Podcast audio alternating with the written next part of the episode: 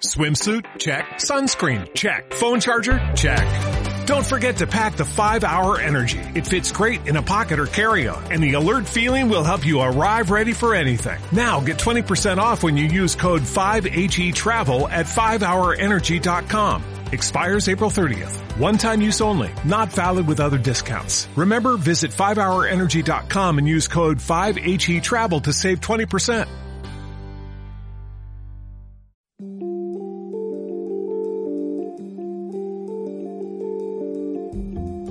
Hola a todos y todas, eh, soy Sebastián Vidal Valenzuela, historiador del arte y director de la Fundación Cultural SEDA, y les doy la bienvenida al sexto y último capítulo de la temporada de Podcast SEDA, esta vez, al igual que todo el año, con grabación a distancia. Nos acompaña hoy, así como todos los programas, Valentina Gutiérrez Turbay, curadora y directora del Espacio del Dorado en Bogotá. Hola Valentina, ¿cómo estás? Hola Sebas, eh, estoy bien, eh, muy feliz como de todo lo que hemos logrado en esta primera temporada y la verdad un poquito triste de que ya se acabe, pero ha sido un recorrido súper interesante eh, con artistas que me encantan de Chile y ha sido como muy interesante poder tener estas conversaciones, entonces triste, eh, pero también muy emocionada por el invitado que tenemos para cerrar, que siento que vamos a cerrar así con broche de oro, entonces muy bien, ¿tú qué tal? Yo muy bien también, eh, con los mismos sentimientos tuyos y también, bueno, empezando un nuevo semestre en la universidad, manteniendo cuarentena y también continuando con el teletrabajo, ya un poco agotado de las pantallas, pero bien. Eh, y también, al igual que tú, expectante con el invitado del día de hoy, muy expectante. Sí, bueno, para los que no lo conocen, eh, hoy nos acompaña el artista Andrés Parra Herrera, que nació en Bucaramanga, Colombia, en 1995 y que desde el 2012 vive en Santiago de Chile. Es artista visual de la Universidad Diego Portales y su trabajo es representado por la Galería AFA.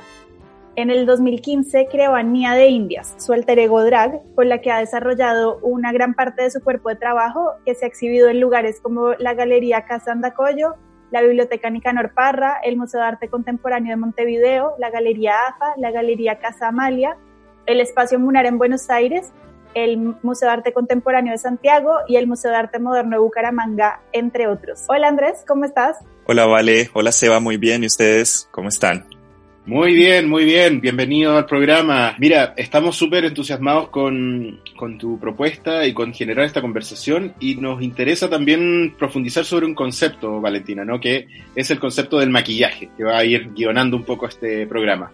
Sí, pues el maquillaje es este, esta idea que es algo que está muy relacionado con lo femenino y que simboliza, pues para mí, la opresión y la liberación al mismo tiempo.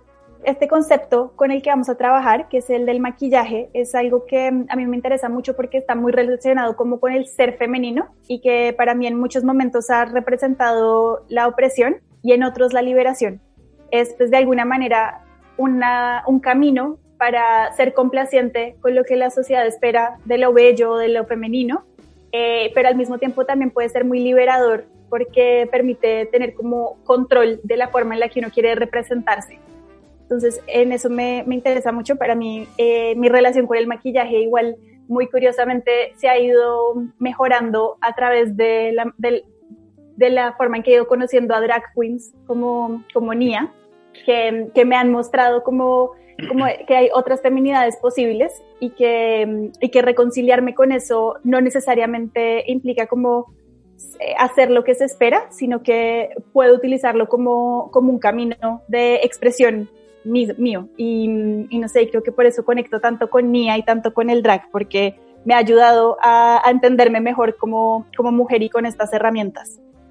Qué bueno, qué bueno. Y Hablemos un poquito de los inicios, Andrés. Eh, cuéntanos eh, cuándo llegaste a Chile eh, y dónde te formaste, cuál ha sido tu tránsito por, por estas tierras. Perfecto, me, me, agrada mucho lo que comentas, Vale, qué, qué bonito mensaje para partir. Eh, así es, yo llegué a Chile con mi familia, llegamos ya aproximadamente nueve años y yo en ese momento estaba pues muy pequeño, estaba en mi adolescencia y llegué al colegio en ese momento, pues, eh, tuve, digamos, como un despertar artístico y ya saliendo de ahí, entré a estudiar a la Universidad Diego Portales, Artes Visuales, y estudié cinco años. Y en ese trayecto estuve desarrollando distintas cosas, pero una de las cosas que mantengo hasta el día de hoy eh, es Nia de Indias, que ha sido, digamos, mi personaje o mi, o mi alter ego de batalla, de producción artística, de reflexión, de investigación, eh, al cual, eh, digamos, asimilo o, o, le correspondo distintas cosas como la investigación en torno al género, eh, lo migrante, lo queer, como que trato de, de linkear todo un poco a este personaje y, hasta el día de hoy voy muy de la mano con, con Nia. También eh, he participado, digamos, eh, así como lo decía Valen, en, algunas exposiciones donde he podido como generar esta reflexión que va más allá pues del drag, de lo que se entiende como el drag relacionado con la noche.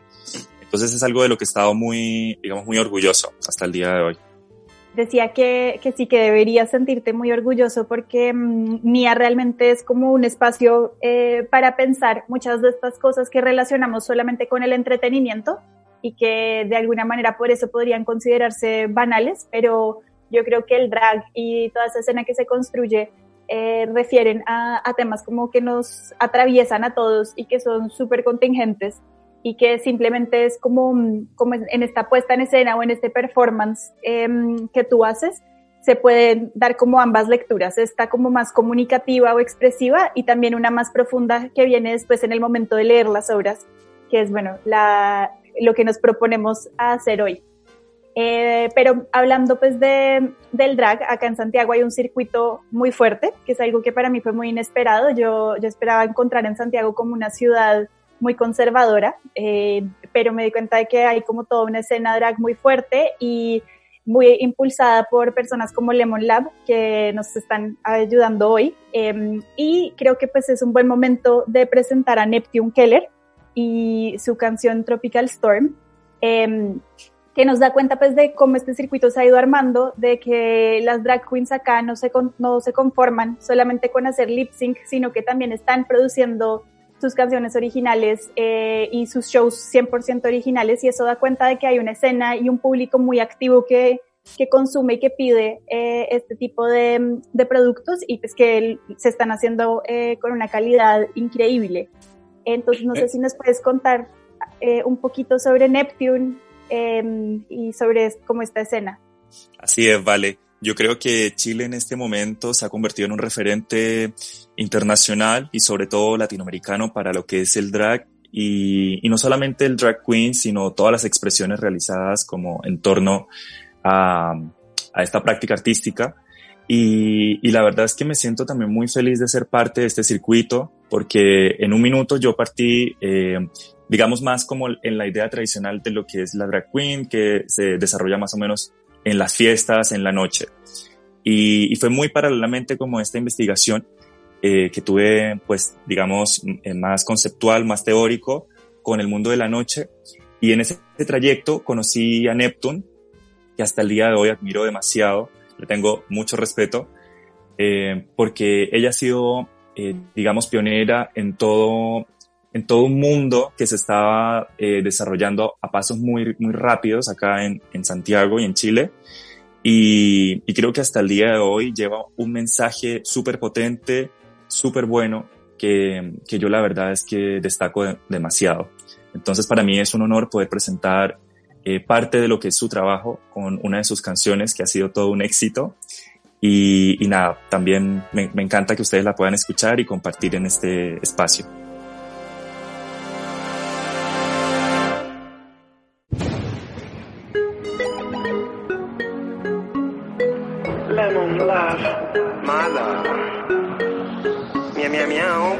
I'm a tropical storm.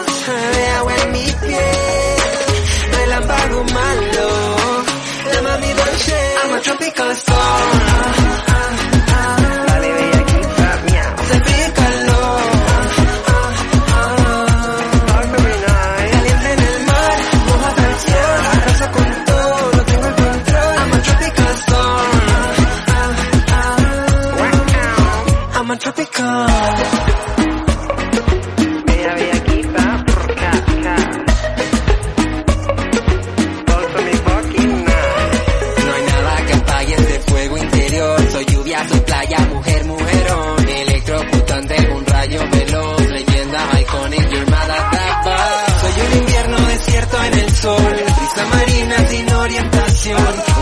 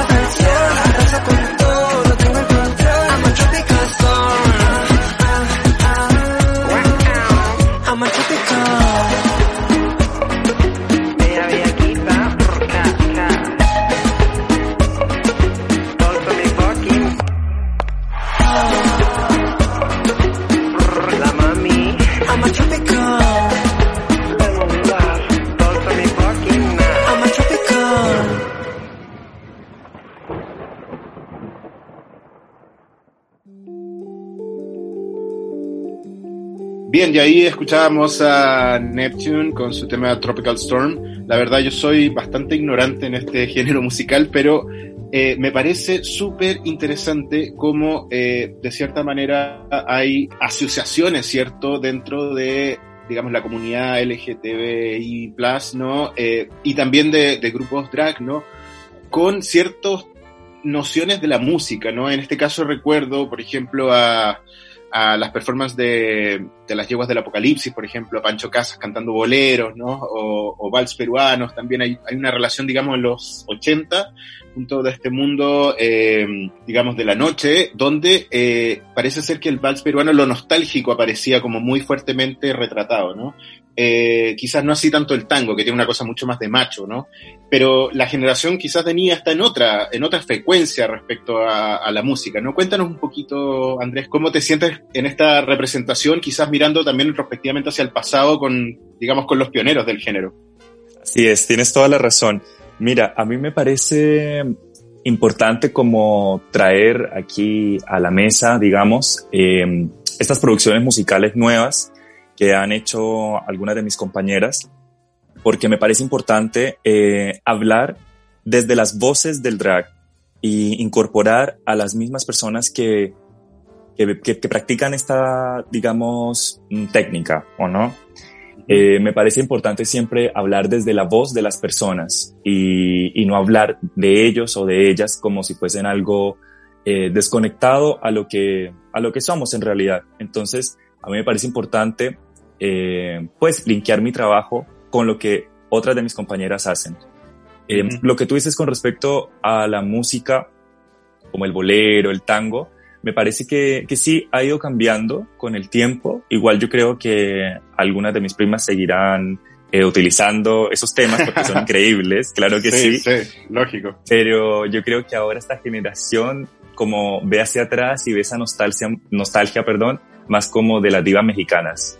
Y, claro. y, creo que, bueno, en el escenario eh, se respeta todo y, y nada, me parece bonito pues eh, que ustedes puedan compartir como esta nueva generación musical y, y, ver que también es, es muy diversa en sí. Y me encanta, yo soy fan. Eh, bueno, volviendo a nuestro tema, te quiero hacer una pregunta como muy básica, pero ¿quién es Andrés? ¿Quién es Mía? ¿En dónde se encuentran? Eh, ¿Qué tan independientes son? ¿Cómo nació Mía? Todo, como toda esa historia de, de dónde viene este personaje tan potente. Me parece una pregunta súper buena, ¿vale? Y, y a veces sí suena un poco como digamos, trillada, pero sabes que no lo es. No lo es porque uno siempre se está cuestionando.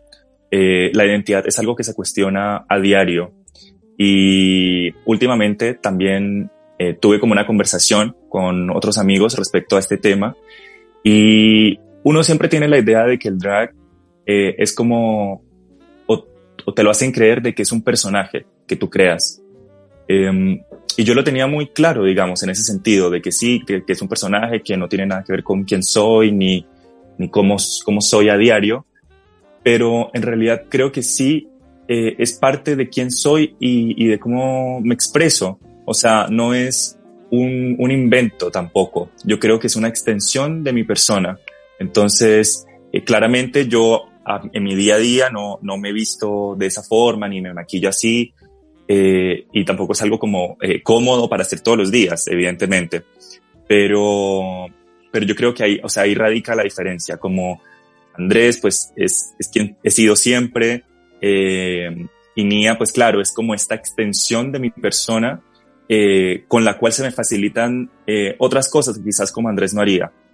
Eh, como, no sé, por ejemplo, eh, ir a, a, ciertos espacios públicos, en ciertos horarios o espacios privados, eh, relacionarme con ciertas personas, eh, todo lo que es la producción de las obras se me facilita mucho más desde esta llegada como de, de, de vivir el drag. O sea, eso es lo que trataba como de explicarles con, con la canción de Neptune. Creo que lo importante es que las voces que, que se presenten eh, tienen que vivir como la experiencia del drag, de la noche, de la calle.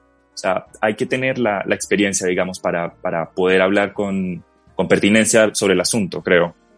Sí, de acuerdo. Ya puntualmente sobre Nia, eh, yo amo el nombre, Nia de Indias, se llama. Eh, sí. ¿De dónde viene ese nombre? Eh, ¿cómo, cómo, cómo, la conceptualizaste? Y bueno, si bien oye, creo que queda muy claro que es una extensión de tu personalidad, como que igual el nombrarla, el darle como ciertas características físicas específicas, porque si bien Nia se reinventa, eh, igual es reconocible. ¿Cómo vienes como a crear todo eso? Sí, mira, es súper sencillo, la verdad. Yo en ese momento pues ya estaba viviendo acá en Chile, Nia nace en Chile. Quería como, si es que la gente me iba a conocer públicamente haciendo esto, quería que me reconocieran como colombiano. Entonces, eh, lo primero que pensé en ese minuto fue como alguna ciudad de Colombia que, que, bueno, que fuese, digamos, fácilmente reconocible, pero que también tuviese una carga, digamos, mmm, una carga emocional, una carga histórica eh, para lo que es la construcción de la identidad colombiana. Entonces, yo creo que Cartagena de Indias en ese minuto fue como eh, esa ciudad que me llamó la atención y ahí, digamos, me apropié un poco de este, de Indias. Y Nia es eh, una compañera que tuve en el colegio en Colombia, de pues casi de toda mi infancia. Y, y la verdad es que quería un nombre de alguna compañera porque me gusta mucho como referirme eh, a lo que es mi infancia, a la construcción de la identidad en la infancia. Y, y, bueno, y también tener como ese, digamos, background de lo que había sido mi vida en Colombia, mis amistades, eh, la gente con que yo me relacionaba. Entonces, además que Nia también me parecía muy bonita. Entonces quise como agregar esos dos elementos y, y bueno, resultó en Nia de Indias. Me encanta. Eh, bueno, ahora que mencionas eh, esa, esa, relación con tu infancia, eh, nos eh, hemos conversado pues en otros momentos sobre cómo eso, eh, en la medida en que vas tomando como más distancia de las primeras obras, eh, te vas dando cuenta de que estos cuestionamientos vienen desde mucho antes y que están relacionados pues con, con, tu, con tu formación y con tu, con tu infancia. ¿Nos puedes contar un poquito sobre eso? A ver, ¿por dónde empiezo? Por ejemplo, la, mi mamá ella siempre ha trabajado en empresas que están relacionadas con el maquillaje. Entonces ha sido una conexión, pero de toda la vida, de toda la vida, de ver eh, los productos en la casa, eh, de ver toda esta relación como con el maquillaje, que es súper importante, eh, pero también pues de criarme en Colombia, donde los reinados de belleza son algo súper importante que se ve en todos los hogares, sin ningún tipo de prejuicio, digamos. Y, y, yo creo que crecer un poco como en este ambiente, eh, digamos, me facilitó o, o, hizo que a mí me gustara un poco más como el mundo del maquillaje. Y, y bueno, y también ver algunos referentes de la televisión. Uno como que ahora cuando está grande se da cuenta que, digamos, en las caricaturas de la infancia hay ciertos personajes que sugieren cosas y, y muchos de los personajes que a mí hasta el día de hoy me gustan, como que siento que están conectados con quién soy yo. Entonces, en ese sentido me, me parece como relevante conectarlo desde ahí. Ay, qué chévere. Eh, bueno, yo creo que comencemos con una de tus primeras obras, eh, ya para entrar eh, en materia, que una de las que más me llama la atención es After Party, que es este video en donde tú estás saliendo de la fiesta eh, totalmente en drag y eh, haces un recorrido por la línea 1 del metro eh, hasta llegar a la, estación de tu casa y en el proceso te vas eh, desmaquillando. Eh, todo esto pues ante el ojo de, la cámara y también de los demás pasajeros que, que están ahí. Yo tengo la duda ahí, ¿era una fiesta de verdad o fue en otro, en otro contexto preparado? Porque genera esa como quizás eh, idea de que puede ser una producción o era realmente después de cuando el metro se reabre a las 6 de la mañana, ¿no? Es realmente, sea como tú dices, eh, después de una fiesta. Eh, es real el video, digamos, en ese sentido. Eh, y les cuento un poco de qué trataba.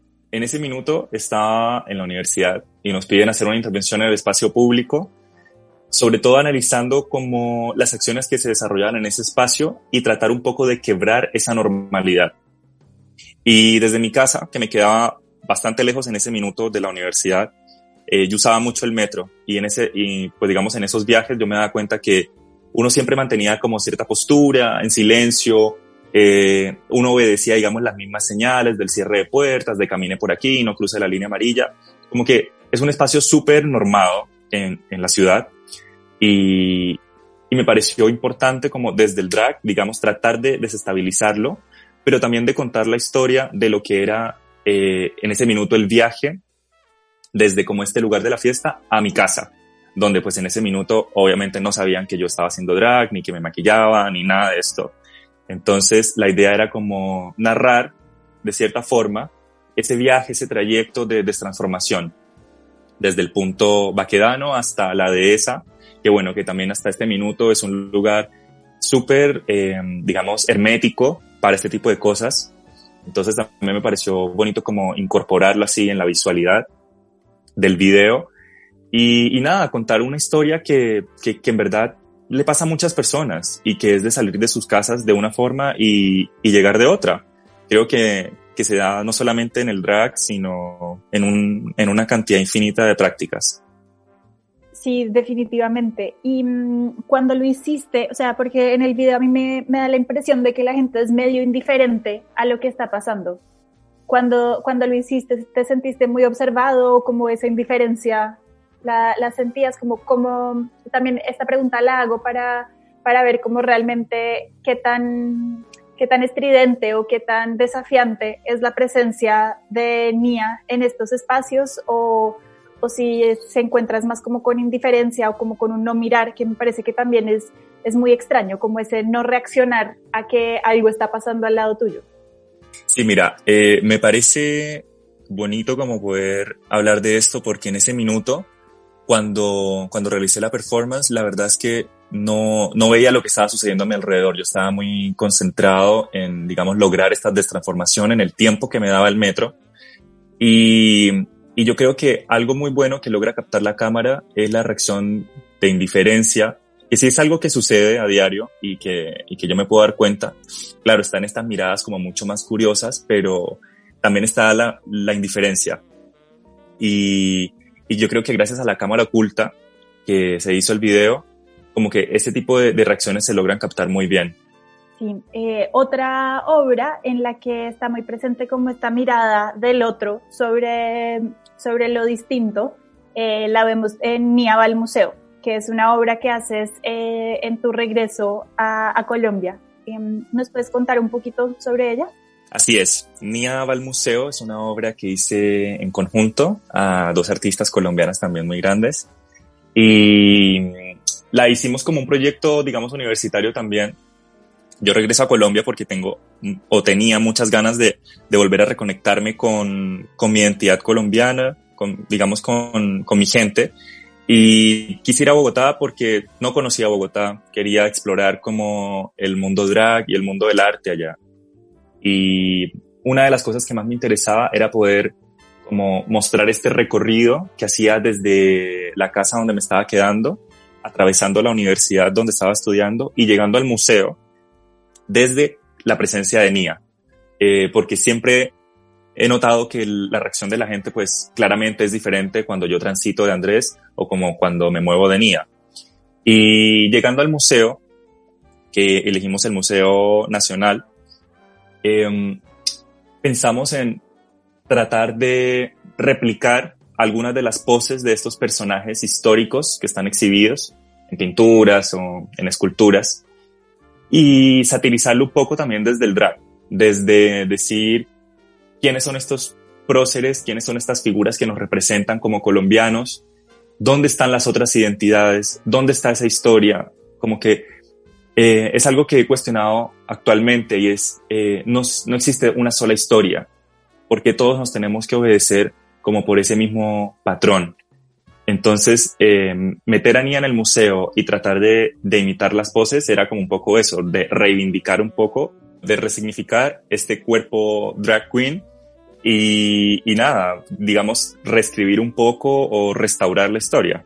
Sí, también me parece que la elección del Museo Nacional es súper acertada porque el museo está ubicado en un panóptico, en una ex cárcel de Bogotá, entonces tiene como esta estructura muy cerrada, muy hermética, eh, también como siempre está como esta idea como de la vigilancia, que si bien está muy presente en todos los museos, eh, en este, como por la forma en la que está construido y la arquitectura, uno se siente realmente observado y que y que este lugar que supuestamente es un lugar para crear como identidad, eh, pues es muy excluyente. Igual en años recientes ha venido como este proceso de recuraduría y se han incluido pues muchísimas identidades distintas, pero en el momento en que tú haces la obra no se había dado ese repensar el museo. Incluso mm. eh, los intentos por repensarlo habían sido como tremendamente rechazados por el por el museo, como algunas curadurías que intentaban incluir eh, otro tipo de objetos, no necesariamente solo de arte, eh, fueron encontrados como con mucho rechazo. Eh, cuando Cristina Lleras intentó dar cuenta de la historia de la esclavitud eh, a través de las piezas de la colección, eh, bueno, la sacaron de, mm, del museo. Eh, entonces, sí, eh, también la elección de, de, obras y que el hecho de que todos los autores que estás imitando sean hombres también pues da cuenta de cómo, de cómo está conformado el museo en sí. Eh, en virtud del tiempo, creo que sería bueno eh, de pronto que hiciéramos una pausa y pasáramos a, a hablar de Rebel, que es otra artista producida por Lemon Lab, eh, con la que también has tenido mucha relación. Entonces, no sé si nos puedes contar un poquito de ella y de lo que podemos esperar de Sugar Baby, la canción que, que nos va a acompañar ahora. Así es, Rebel es eh, una de las hijas drag de Neptune, así que aquí está toda la familia presente. y, y, a Rebel la conocí participando, digamos, en una de todas estas experiencias que, que, que he podido tener eh, nos conocimos participando de un reality que se hizo acá en, en Santiago llamado Versus Drag Queen y hemos tenido una amistad bastante buena y hasta el día de hoy admiro, admiro todo lo que hace. Así que, como les dije con Neptune, también es un honor poder compartir con ustedes la música de ella en este espacio.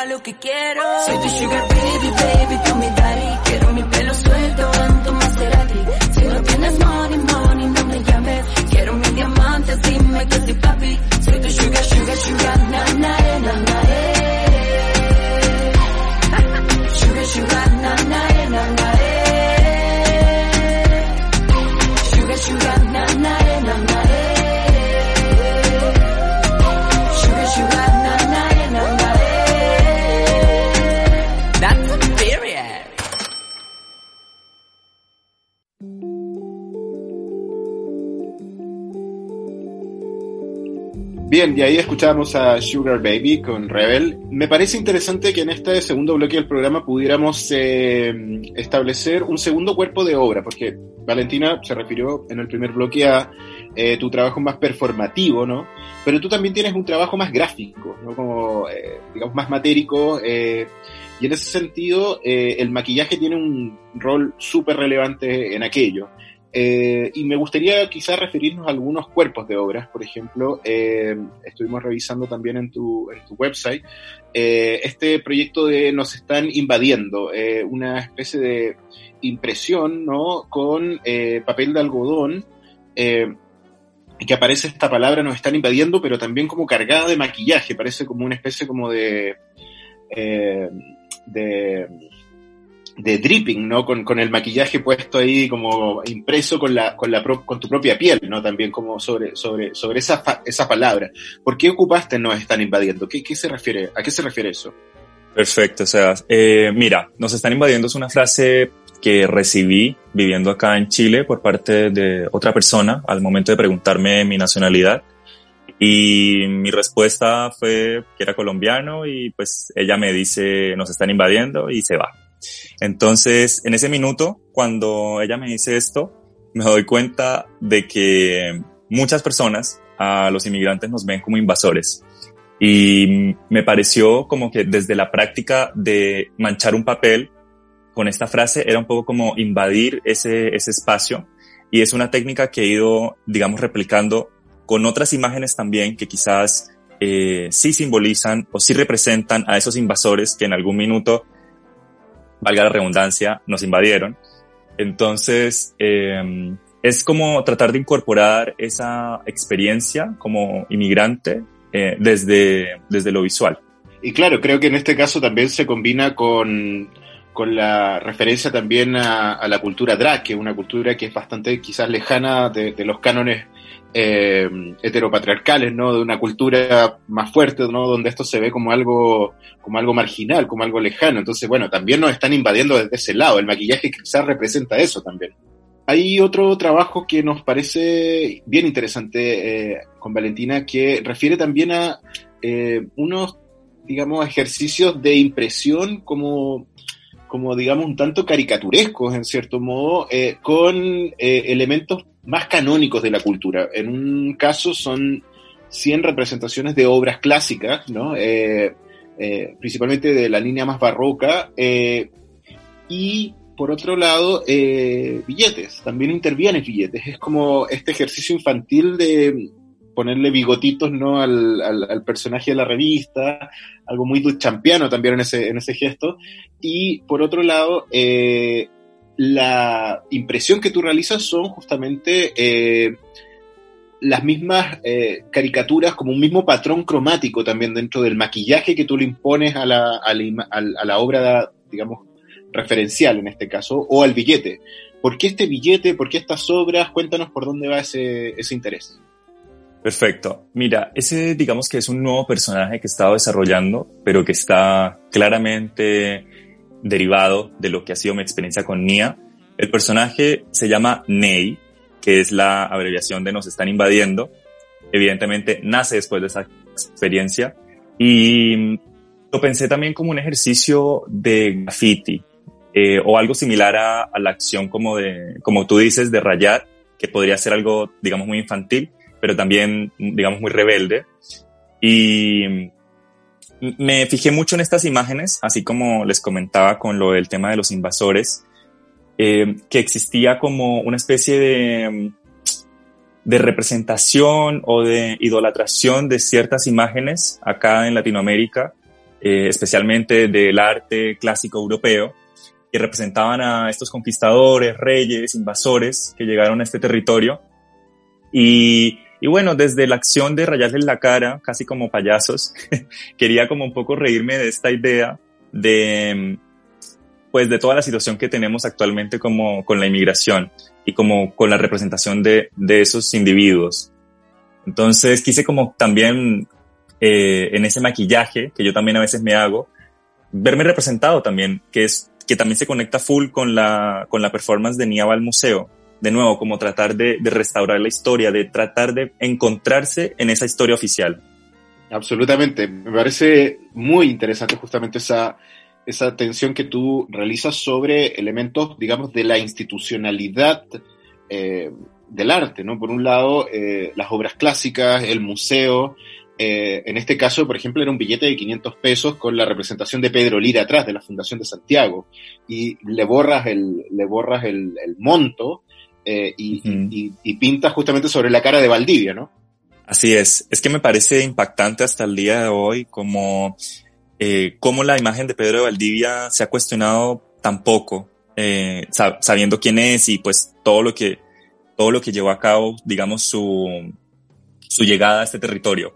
Entonces, eh, claro, desde el personaje Ney, pues reírse también de esa situación, de reinterpretarlo, de cuestionarlo y claro, sacándole el monto a cero pesos, pues no sé, me parece una acción pues chistosa, como tú dices. A mí, a mí me gusta reírme con lo que hago.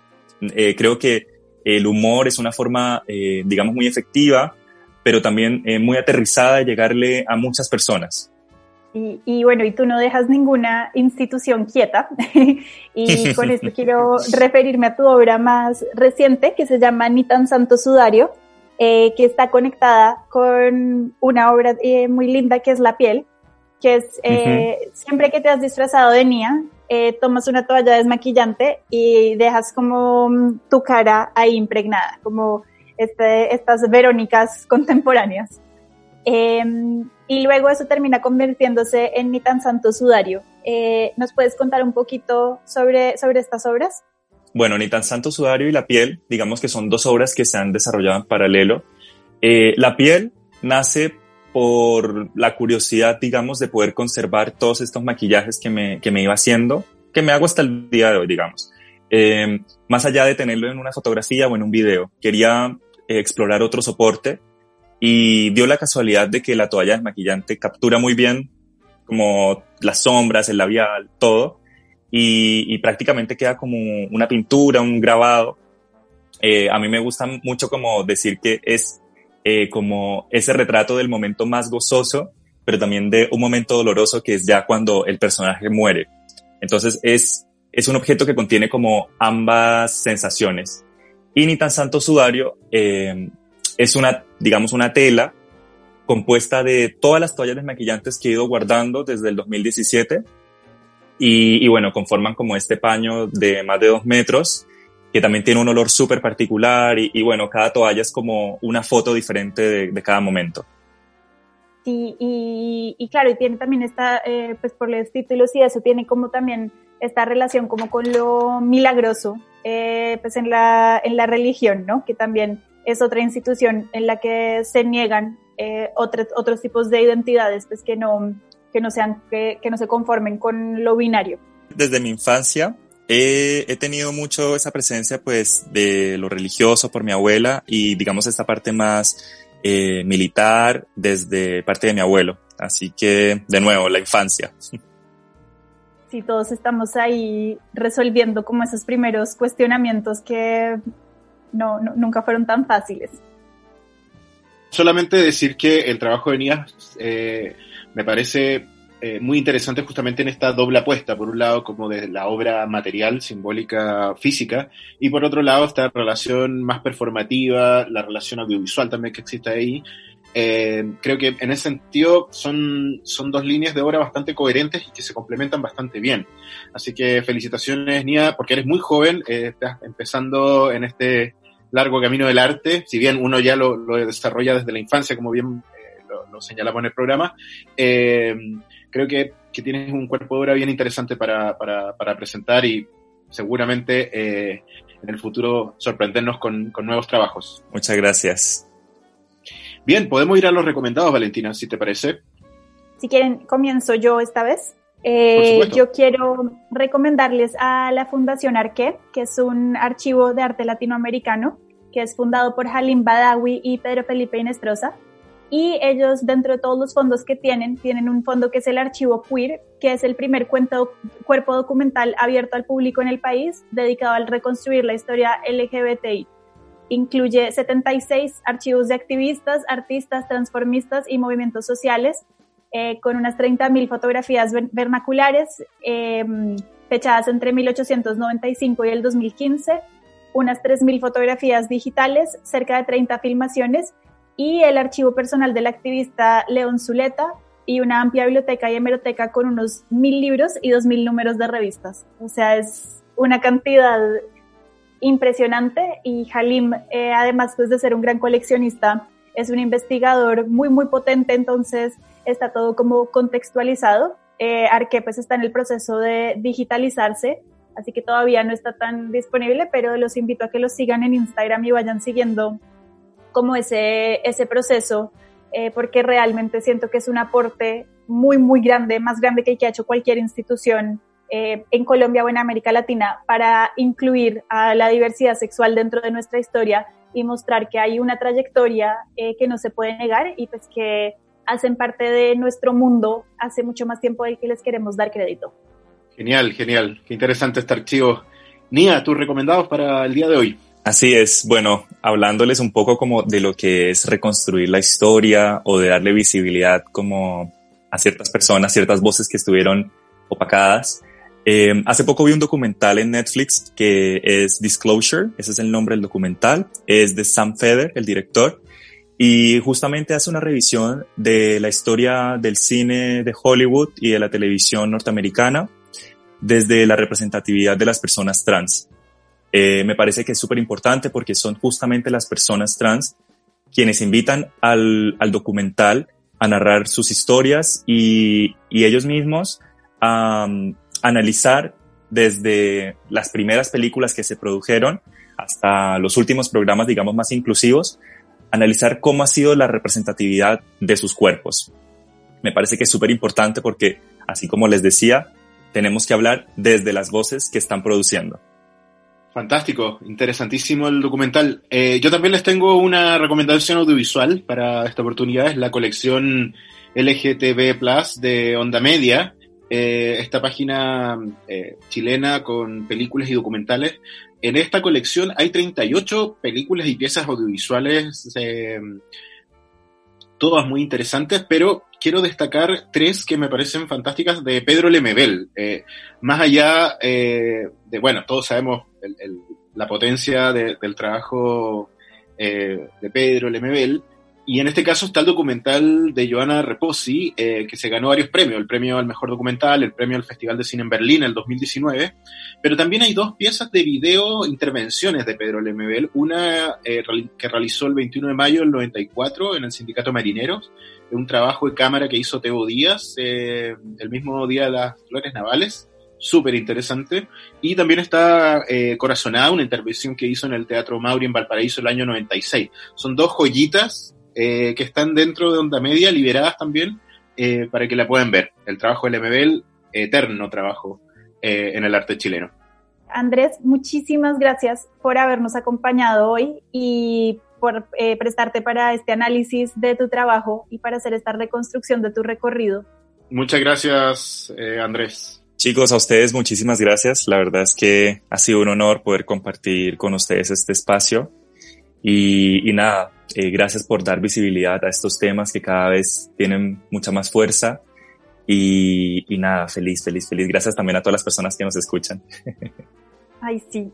Eh, muchas gracias a todos los que nos han escuchado en esta primera temporada y a los que han compartido sus consejos y recomendaciones con nosotros. De verdad, muchas gracias porque nos han ayudado a crecer y bueno, yo siento que hemos ido mejorando, aunque siempre hemos tenido invitados de lujo, como creo que Sebas y yo como anfitriones, eh, nos hemos sentido como más cómodos cada vez y eso pues es gracias a quienes nos escuchan y nos animan y nos guían también. Un aprendizaje, es un aprendizaje eh, lento, pero hemos ido aprendiendo al transcurso de los programas. Sí, eh, yo quiero pues volver a agradecer a Mariana Nachmanovich, a Sebastián Calfuqueo, a Pilar Quinteros, a Sofía de Grenade, a Isidora Bravo y por supuesto otra vez a Andrés por habernos acompañado en este recorrido. Creo que eh, es súper interesante como, como este paneo que se hace por lo que se está produciendo en Chile. Eh, son artistas que si bien viven en el mismo contexto, reaccionan de manera distinta a, a lo que está sucediendo y tienen miradas muy particulares eh, sobre el mundo y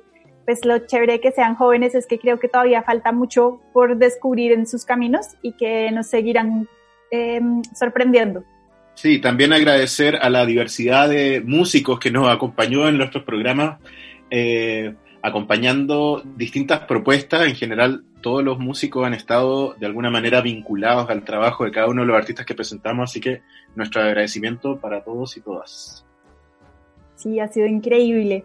Eh, en este episodio en particular quiero volver a agradecer a Rebel, a Neptune Keller y a Lemon Lab por la música y como siempre darle las gracias a Emilio Bascuñán por su canción Asencia, que es nuestra cortina.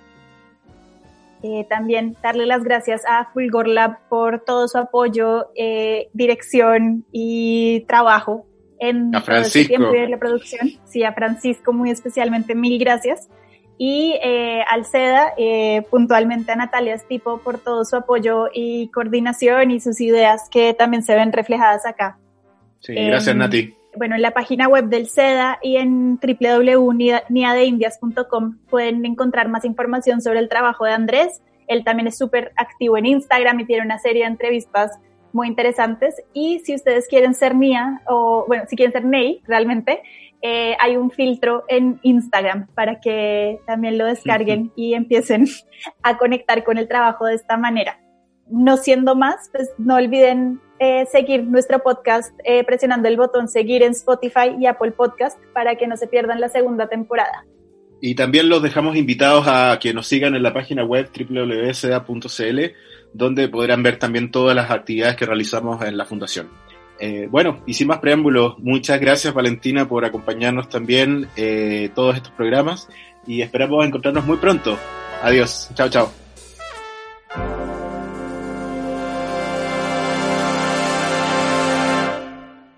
Como nuevo cliente de Western Union, puedes disfrutar de una tarifa de envío de 0 dólares en tu primera transferencia internacional de dinero en línea. Envía dinero a los tuyos en casa de manera rápida, fácil y conveniente. Visita westernunion.com o descarga nuestra app hoy mismo y tu primera tarifa de envío corre por nuestra cuenta. Aplican ganancias por cambio de moneda. No disponible para tarjetas de crédito y envíos a Cuba. Servicios proporcionados por Western Union Financial Services Inc. NMLS 906983 o Western Union International Services LLS NMLS 906985.